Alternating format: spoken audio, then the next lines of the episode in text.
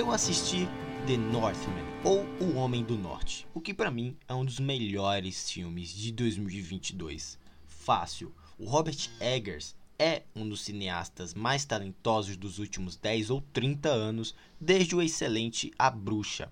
Eggers já demonstrava o seu fascínio para a construção de cenário, construção de atmosfera e personagens mais complexos.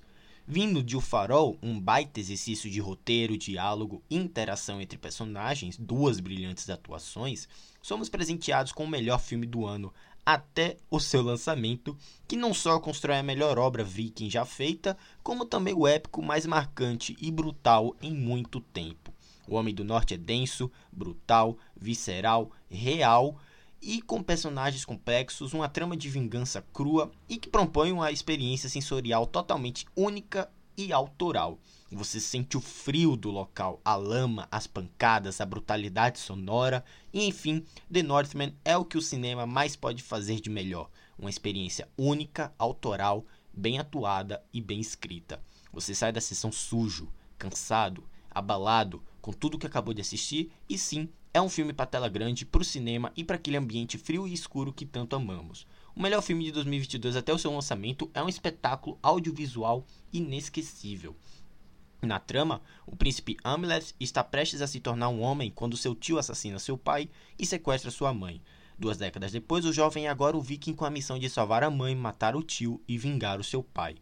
Tradição, heroísmo, relacionamentos, tudo incluso em um roteiro que muitos podem julgar simples essa complexidade, sabe, do mesmo, né, que se encontra na construção da época, o que as pessoas podem julgar simples pela história, eu acho que tem muito mais detalhe envolvido que eu vou comentar aqui já já, tá? Essa complexidade do mesmo se encontra na construção da época, em todos os detalhes das comunidades, dos diálogos únicos daquele período, dos costumes dos povos, das, da cultura, da simbologia, dos esportes, da sua rotina, das personalidades exóticas de cada personagem. É um, é um imersivo filme viking que entra para a história como um dos que mais representaram os mesmos na sétima arte. Isso é incrível. Extremamente violento, de cenas de ação bem coreografadas e tensas, né? O Homem do Norte ainda aposta no sobrenatural, no lúdico, o que acaba complementando todo o escopo textual do filme. Conspirações, bruxas, videntes, feiticeiras também ganham espaço em diálogos fortes e serve como e servem também como chamariz às pesquisas pós-filme, após a sessão. O Alexander Skarsgård, né, fantásticos trejeitos corporais, né, vale ressaltar. A Nicole Kidman, o Class Band, uma das melhores atuações do filme. A Anya Taylor-Joy, o Ethan Hawke, Willem Dafoe, Bjork, todos dando o máximo e entregando exatamente o que seus personagens pedem. Grandes performances rondam o filme que nos mergulham ainda mais nesse curioso, nesse curioso mundo nórdico. The Northman é um longa brutal, de um desfecho fantasticamente recompensador e que dificilmente não vai te prender na cadeira do cinema. Realmente é mais um excelente trabalho do Eggers que já nos deixa em altas expectativas para o seu, seu próximo trabalho.